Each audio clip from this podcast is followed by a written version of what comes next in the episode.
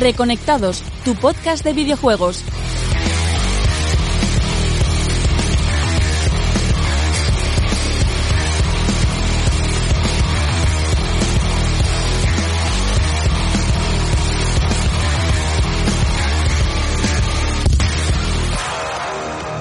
Seguimos Reconectados hablando de videojuegos, eh, como nos caracteriza y sabéis. Y bien, en este programa, aparte de hablar ahora ya previamente de todo el tema de Anthem y de esos títulos que sí consiguieron revitalizarse o otros que no, eh, hemos querido, por supuesto, hacer una paradita en todas las novedades que son otra vez, otras pocas, eh, que nos llegan sobre la nueva generación, sobre lo que llamamos la Next Gen. Ya sabéis, las consolas nuevas, PlayStation 5 y Xbox Series X, van a salir antes de Navidad de este año. Quedan menos de 10 meses para tenerlas en nuestras manos. Y bueno, pues compañeros, vamos a empezar si os parece porque PlayStation 5 oficial ha patentado una inteligencia artificial que permite cobrar al jugador eh, si se atasca, pues por darle consejos y recomendaciones y demás. Yo no sé si esto se va a implementar, si no, si aquí viene un sucio y nuevo modelo de negocio, pero en fin, lo que ha patentado es una IA que te salte en determinado momento, cuando lleves unos minutos en un mismo sitio o hayas perdido un número de vidas en un mismo punto, lo que sea, y te permite pagar con dinero real o con dinero del juego. Eh, no sé si tener miedo o ver que es una ayuda a la accesibilidad. No sé, no sé de verdad qué A pensar. ver, yo, a ver, primero antes, antes que nada, eh, todo este tema de patentes, eh, bueno, pueden ser las flipadas que tú quieras, eh, no tienen por qué acabar haciéndose realidad, ¿no? Esto, eh, que quede claro, mm, PlayStation no lo ha anunciado en ninguna parte, esto es en la central de patentes, al final se registra, se puede consultar, se puede ver y ya está. Eh, que esto se vaya a materializar, mm, yo tengo serias dudas. Es decir, esto no tiene ningún puñetero sentido en pleno 2020 que tú me digas que una inteligencia artificial me va a ayudar si me atasco. Primera, porque los atascos que se producen ahora en los videojuegos no son ni mucho menos los que se producían hace 20 años. No son el, el puzzle del piano de Silent Hill. No, Eso pero es. yo te digo que la- le espero que al nombre de la guía le pongan César. Porque es que al final, eh, a ver, yo eh, tenga o no sentido, que aquí sí coincido contigo, que es verdad que no estamos en el... que la gente que hoy día si se queda atascada en un juego lo busca en YouTube y vídeos... que- es que ahí de va un yo. es que de- un minuto y medio eh, que te muestran el exactamente Claro. cómo sacar un trofeo o cómo sacar cualquier cosa. Es que, es que esa era la segunda parte de mi razonamiento. Es decir, en la época de YouTube, me vas a decir que necesito una inteligencia arti- artificial de pago para que me saque las castañas del fuego. ¿En serio? Ya, pero si tú estás jugando, Mira. Manu, y te sale un mensajito a la derecha de tu Play 5 y te dice por 0.19 te paso el nivel. Nada, nada. O sea, yo creo que... mira, es que de entrada ya mm, una, una idea, una sensación que, que me llega es que matas la inmersión del juego. Porque la Total. matas por completo. Tú estás jugando, yo que sé, a Bloodborne Sí. y de repente eh, estás ahí frustrado, concentrado en cargarte a no sé qué jefe Mm. y te aparece un pop-up, una ventanita y dice, oye, mira, que veo que eres eh, muy torpe, eh, si me pagas un euro te explico cómo hacer esto. Y, y- y es que rompes eh, toda la armonía del juego. De hecho, os diría incluso que dudo muchísimo que haya estudios que quieran eso en sus juegos, justamente por esta razón. Ya. Con lo que, bueno, bueno, me parece O, que... o- o- o lo de que se está rumoreando también que el mando va a tener micro, ¿vale? El mando de Play 5. Tú Hmm. imagínate que le puedes decir, eh, oye PlayStation, como oye Siri, ¿cómo mato? Uy, se me ha activado la Siri, por cierto. ¿Cómo mato? ¿Cómo mato al jefe final de, de este, de este monstruo? O sea, de este nivel. Y, Sí. y te lo dice en sonido, pero sí rompería todo el rollísimo, vamos, Sí, de muchos sí. juegos. Yo, yo ya digo que eh, me parece, bueno, una curiosidad, desde luego una de esas ideas que a lo mejor eh, patentan para otros usos, tal vez a lo mejor en algún otro ámbito eh, pueda ser útil esta ayuda, pero desde luego en, en- esto que estamos hablando al final de, eh, de un ecosistema donde YouTube y las guías de César y de Siva sobre todo, eh, acaban siendo mm, claves, ¿no? A la hora de si te atascas, eh, nah, ¿qué, qué vas a pagar por, por que te ayude? Bueno, vamos a hablar ahora de Halo, porque 343 Industries ha dicho que en Halo Infinite podemos esperar cosas que antes eran imposibles. Ya empezamos, ¿no? Esto ya hemos hablado recientemente de ello, pero sí que es verdad que dicen que gracias al nuevo motor gráfico, porque recordemos que Halo Infinite no funciona sobre el motor eh, que funcionaba Halo 5 directamente, sino que es una, eh, bueno, pues una mejora, una actualización, eh, van a tener pues una serie de características técnicas que nos pueden hacer esperar lo que pues bueno lo que antes eh, no era viable. Eh, a mí esta noticia me llama muchísimo la atención por supuesto me hypea como lo que más. Eh, me estoy dando cuenta últimamente que le tengo bastantes ganas a Halo Infinite también os lo voy a decir aquí no sé si os lo había dicho compañeros.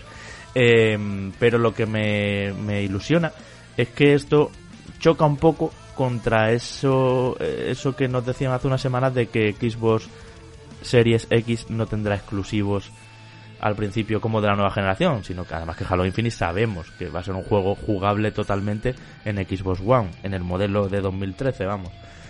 Entonces, bueno, choca un poquito ahí, pero sí que es verdad que de las cosas que se están hablando eh, es interesante. Quizá en Xbox Series X la IA sea mejor que si lo juegas en One.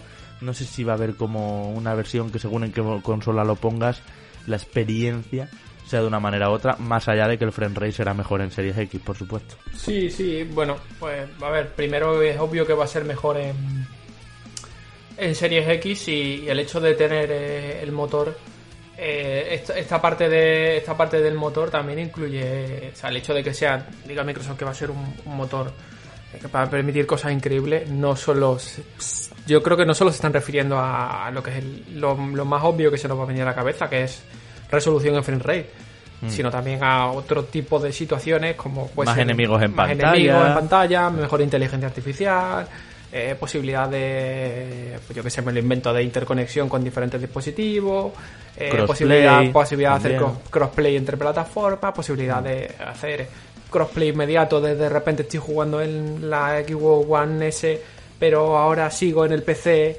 pero ahora después sigo mi partida en una Xbox One Series X prácticamente sin hacer nada. O sea, todo ese tipo de... Eh, a veces se nos llena la boca con el tema de los 4K, los 60 frames, eh, todo a tope, que yo sé que a ti te gusta mucho eso, Javi.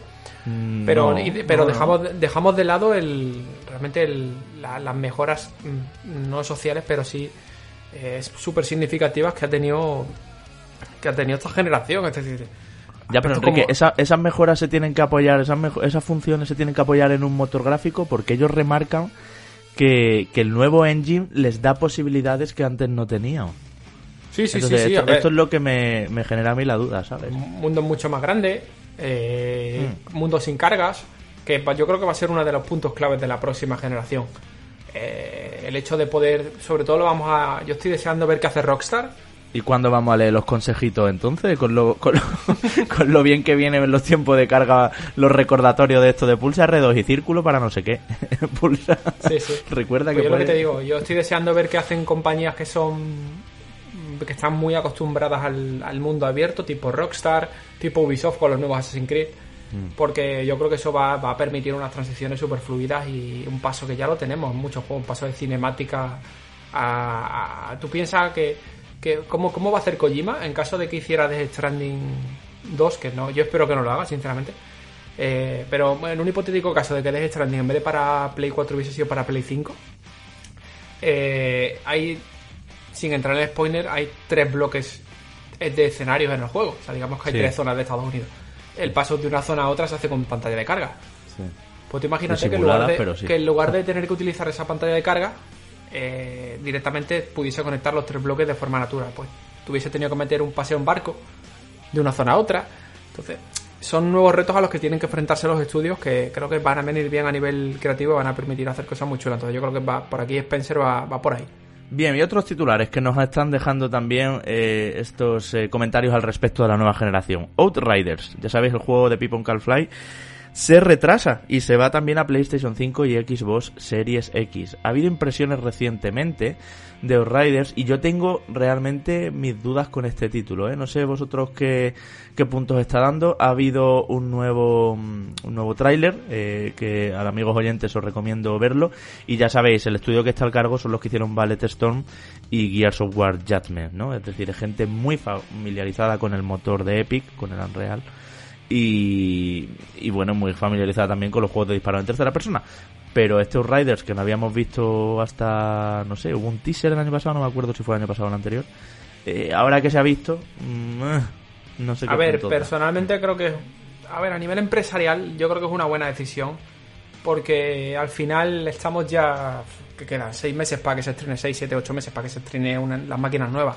Sí. Eh, va a coincidir con un final de generación que su- suelen ser siempre apoteósicos, pero este más todavía. Eh, no porque el juego este Rider fuese a salir ahora, sino porque eh, si los quisiesen sacar en, en un buen momento para la generación, tenía que haber salido ahora. O sea, en estos meses. Pero sí va a tener que enfrentar a Final Fantasy VII Remake, Resident Evil 3 Remake, Cyberpunk, eh, The Last of Us 2, el Death Stranding, todos los que salieron en no sé qué. En cambio, saliendo en una nueva generación, eh, las velocidades de desarrollar juegos se van a reducir mucho. Eh, la primera jornada de los títulos de las consolas ya sabemos cómo son, por lo menos cómo suelen ser. Que digamos que los juegos, que para que un juego destaque en una máquina no tiene por qué ser un juego de 9 o de 10. Pasó con PlayStation 4, pasó con, con Xbox One y ha pasado Sí, al principio, siempre. al principio los juegos de 8 tiran muy bien. Entonces, la gente queda muy contenta al principio de generación. Prefiere, seguramente prefieren competir con contra contra, Contra ese, todos los de contra ese ecosistema, contra todo ese ecosistema que al final eh, me juego el pescuezo que, que lo que vamos a ver de octubre, noviembre va a ser juegos que sean super top. Va a ser eh, seguramente el nuevo Assassin's Creed. Sí, va a ser Halo Eh, Infinite, el nuevo Assassin's Halo Creed, Infinite, el nuevo Assassin's Creed y... Godfall, en el y- caso y de PlayStation 5. y que- es que sinceramente si pienso ahora mismo en PlayStation 5, como no han dicho absolutamente nada, eh, no sé qué tiene qué hace Mm. no, y tiene en la Godfall de todas formas no tiene, no No, tiene Godfall tampoco no es, una pinta no es party. Y tampoco es que sea un juego, es un juego que, que, a ver, no me gusta darle nota a los juegos antes de que salga, lógicamente, pero que por el contexto que tiene, por cómo se está desarrollando y por lo que Mm. está contando el estudio, primero nada de lanzamiento, yo creo que va a ser un juego que se va a mover entre el 7, el 8 y el 8 y medio. Ojalá sea un juego de 9, 10, ¿no? Eso, o sea, No, hombre, no, no quiero adelantarme, pero pero tú piensas que esos, esos primeros meses de la nueva generación van a ser, se van a resumir prácticamente a, a eso, salvo que llegue Sony, nos dé un golpe sobre la mesa y de repente nos presente Horizon Zero Dawn 2 o Horizon New Dawn o como quieran llamarlo de, de lanzamiento The para la Order, máquina. The Order. The Order, The Order. Que espero que ahora dure más de 5 Ahí minutos. viene ya, ya suena. Seis durará, seis durará. A ver, eh, yo estoy un poco con la línea de Enrique. Eh, si hay un momento para arriesgar con nuevas propiedades intelectuales, para intentar pescar en un mercado que busca experiencias eh, nuevas, eh, más que nuevas de nueva generación, ¿no? Pero puede dar el pego que sean nuevas, aunque el desarrollo haya sido para la que está siendo actual, es este. Me parece un acierto el que el título esté disponible para PlayStation 5 y Xbox Series X y desde luego va a ser uno de, de los títulos más comentados, estoy seguro, en el momento de lanzamiento, porque tampoco habrá tantos, ya. Ya. ¿Sabéis otro que yo pienso que puede estar? El Ghostwire Tokyo este, de, de Hmm. Mikami, de la gente de, de Devil Within, ¿sabes? Creo que puede ser otro juego que Bethesda, era de Bethesda, ¿no? Sí. Eh, diga este 3, bueno, que sale este año. Porque están, están ahí, o sea, año en nuevas consolas. Porque están ahí, Bethesda ahora mismo está absolutamente callada. ¿eh? O Starfield, veremos si también es otro juego de este año. En fin, hablaremos de todo eso. Need for Speed, compañeros, pasa a manos de Criterion Games eh, en la nueva generación. Se EA Ghost Games eh, se cambia de nombre, le quitan la licencia que han tenido durante toda esta generación y pretenden que en manos de Criterion esto vuelva a ser lo que era. Yo a mí me dan muy buenas vibraciones porque Criterion, recordemos, son los responsables de Burnout y son unos especialistas también en conducción, especialmente en el tratamiento de colisiones y demás. Así que creo que ni for Speed ahí está en muy buenas manitas y sí me parece una buena noticia. Sí, mm, yo, bueno, más que buena noticia, eh, yo creo que era lógico al final que, eh, que esto volviera a manos de, de Criterion. Lo que pasa es que, de la misma manera que lo dijimos, eh, creo que justamente fue en el análisis del último Need for Speed, pues lo Del dijimos hit. ahora. Mm. Sí, yo creo que a este tipo de juegos de conducción hace falta darles una pequeña vuelta de tuerca, mm, sobre todo para que acaben siendo deseables para una masa mayor de, de usuarios, ¿no? Que yo creo que ese tal vez sea el problema que tienen eh, en estos momentos, porque mm, si nos paramos a pensar cuál fue el último Need for Speed, por ejemplo, o, o Burnout, que acabó eh, triunfando o siendo masivamente comprado por, por usuarios. Mm, cuesta, cuesta hacerse uh, hacerse el recuerdo. Tal vez nos tengamos que remontar alguna que otra generación atrás. En Sí, este sí, caso, desde luego. Pero Burnout Hmm. Paradise Manu me parece a día de hoy uno de los mejores juegos de conducción arcade que existen. ¿eh? Efectivamente. Hoy, ¿eh? Eh, Es que justamente estaba pensando en él cuando lo he dicho a la hora de decir eh, eh, qué título fue el único así que impactó. Seguramente fue eh, Burnout eh, Paradise. ¿Y de qué año estamos hablando? Estaremos hablando de 2008, Sí, una cosa así. 2007, eh, por ahí, ¿eh? Porque fue, fue un título de, mm, de primera parte de la generación Sí. que, eh, que luego, pues bueno, yo creo que sí que ha sido el, el más sólido de los últimos que han ido saliendo a lo largo del tiempo. Así que bueno, eh, a ver qué, qué propuestas eh, añaden y si al final encontramos esa innovación o, esa, o ese giro de tuerca que nos haga ver los juegos de conducción con otra perspectiva. Dice Electronic Arts al respecto que van a mantener el alto presupuesto, incluso lo van a aumentar y que incluso podrían tirar de otros estudios de EA para hacer determinadas partes de, del juego en caso de que Criterion eh, diga que lo necesita, ¿no? La, mal, la, la parte negativa de esta noticia es que hay 30 puestos de trabajo en peligro porque eh, Ghost Games, que era la que tenía Need for Speed hasta ahora, como Need for Speed Hit no ha sido ni muchísimo menos un éxito, eh, de hecho en la comunidad incluso nos ha gustado mucho, en la comunidad habitual de Need for Speed, pues eh, va a haber una reestructuración y demás, así que ya veremos, esperemos que todo el mundo, que nadie se quede sin trabajo, vamos, que es algo que no nos gusta, desde luego. Y otra más eh, relacionada con Xbox, que este programa eh, está siendo muy Xbox y, y tan contentos por ello, porque eso es lo que queremos, saber novedades, es que, bueno, que ha habido una alianza con Samsung para el juego en la nube. El nuevo Galaxy S20 tiene ya determinadas funciones. No lo he mirado bien esto, Enrique, pero creo como que favorece, ¿no? Eh, el juego, el juego en la nube que Xbox muy pronto, ese Project X Cloud, como lo conocemos hasta ahora, eh, se, bueno, pues se desvelará del todo, planes, suscripciones, funcionamientos y todas esas cosas. Bueno, pues es el típico, el típico anuncio de acuerdo entre dos compañías gigantes, Javi.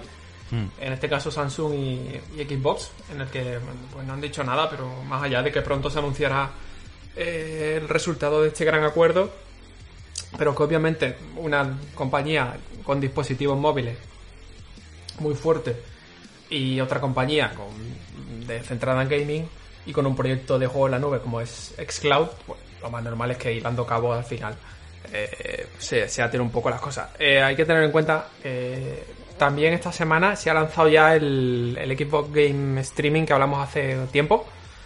Creo que hace un mes o así. Ya está disponible para iOS. Para iOS. Así que ya le podéis dar un tiento vosotros que sois de. Vamos, yo también soy de, iOS, pero que ya está, está, está guay porque yo lo tengo pendiente de probarlo. Me tienen que.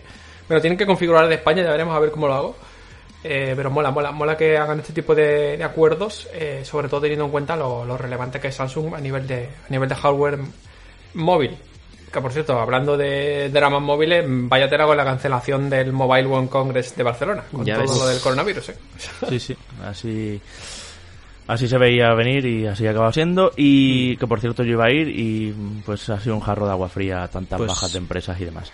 Pues fíjate, Eh, y eh, una cosita Sí. que me gustaría añadir, eh, ya que hemos unido a Enrique y los móviles. Eh, Enrique, eh, ¿qué te parece lo que se está empezando a hablar de que Diablo Immortal puede ser que empiece a tener alguna versión alfa? Entiendo que cerrada para algunos usuarios y que se va Sí, a por favor. empezar a probar. ¿A Amigos de Blizzard, amigos ¿A de quién le interesa a Diablo Immortal? Ostras, por pues, favor? Pues ver, a mí, ¿eh? Anda, anda, anda, anda, anda, anda.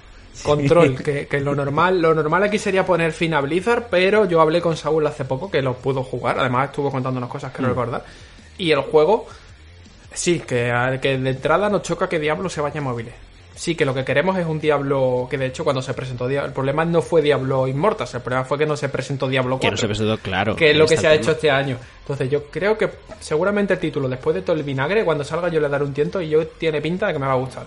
Porque es la experiencia de Diablo llevada a móviles con sus Claro, pros y con sus contras. Sí, sí, a, ti- ¿No si a más? vosotros os gusta Mario Kart Tour, o sea que sí, os va a gustar, claro que sí, Yo, por supuesto. yo, Que por yo, cierto, de hablando- hecho, tengo, tengo que ver, chicos, tengo que ver cómo se streamean juegos de móviles en, en Twitch, No, no, no, quita, mira, favor, mira. ya basta. Por ahí sí que no paso. yo, yo estoy, yo estoy subido a tu, a tu tren, Enrique, al de que hay ciertos o ciertas sagas que en móviles pueden funcionar relativamente bien, sin ánimo en ningún caso de, sus- de sustituir al, al juego convencional. Eh, y creo que Diablo Inmortal puede funcionar muy muy bien en teléfonos móviles. Y yo estoy seguro que Blizzard eh, va a sacar un producto de calidad en este sentido, porque tanto por esas críticas que como tú bien apuntabas venían dadas porque la gente se esperaba un Diablo 4 que se ha producido este año, como por el hecho de que cuando tú una saga icónica de estas características las trasladas al apartado móvil, no puedes hacerlo a cualquier precio. Necesitas unos, unos mínimos de calidad que convenzan a la gente y sobre todo mm, que busquen esa rentabilidad que quieren, ¿no? Que al final sobre todo la mm. búsqueda de eh, um, de sacar juegos en de sagas icónicas en, en teléfonos móviles es optar a un a una mayor cuota de mercado. Así de hecho, eh, retomando y volviendo a lo de Xbox con Samsung, eh, que no se nos olvide, Forza Streets, juego que llegará a móviles Samsung, y también he dicho yo antes que va a tener potenciado este uso el Galaxy S20, pero también el Galaxy Z Flip, que es este móvil. ¿Qué opinión os deja esto, compañeros? El primer móvil que se dobla. A mí me recuerda mucho la Game Boy Advance SP en el sentido de cuadradito así cuando, mm. cuando se pliega. Veremos esas pantallas que tal se comportan. Mira, eh, por hacer un poquito el off topic, a mí no me acaba de convencer, sobre todo porque uh, en ocasiones, fíjate, pero, mano, para nosotros que no llevamos bolsos ni nada y que en el bolsillo eso es chiquitito, tío. Está muy bien una mm. pastillita ahí cuadradita. Sí, tú piensas, Javi, por ejemplo, ahora mismo, a la hora de usar el teléfono móvil, te habrás dado cuenta, por ejemplo, que en iPhone eh, si no, si el, el, Face ID no te reconoce eh, la cara justo en, en, el momento en el que lo quieres consultar, que a lo mejor lo tienes encima de la mesa, ¿no? Y simplemente quieres ver si, o leer algún WhatsApp por encima, te tienes que mover para que te, te mire más o menos la cara y te habilite la correcta lectura de, de esos WhatsApps o de esos Telegrams que te han llegado. Eh, tú imagínate al final si eso en ocasiones puede llegar a molestar, que no es tan sencillo como antes, que a lo mejor le dabas dos clics a la pantalla, ¿no? y, de esa manera ya lo podías eh, leer todo, que tú ahora tengas que no solo apretar un botón, sino en este caso desplegarlo entero para ver la visualización entera de las cosas, ¿no? No sé, a mí no me acaba de convencer. Yo creo que hay, eh, tal vez, eh, hay momentos donde la tecnología, no digo que no vaya a avanzar, ¿no? Pero que sí que llega a un punto óptimo de usabilidad y que es muy complicado eh, sacarla de ahí. Veremos si, si me equivoco, tal vez sí, es bastante probable de, de hecho. Pero a mí esto, ya digo, no, no, me acaba de convencer todo el tema de móviles uh, plegables y demás, y menos todavía el precio, por supuesto. Quizás muy pronto, claro, sí, eso te iba a decir, ¿no? Esto pues como los primeros prototipos de realidad, de realidad virtual, que por cierto es un tema que eh, nos comentan y nos dan, nos preguntan aquí un poco a modo de palo en la siguiente sección a la que vamos, que son los comentarios de, de los oyentes. Vamos allá.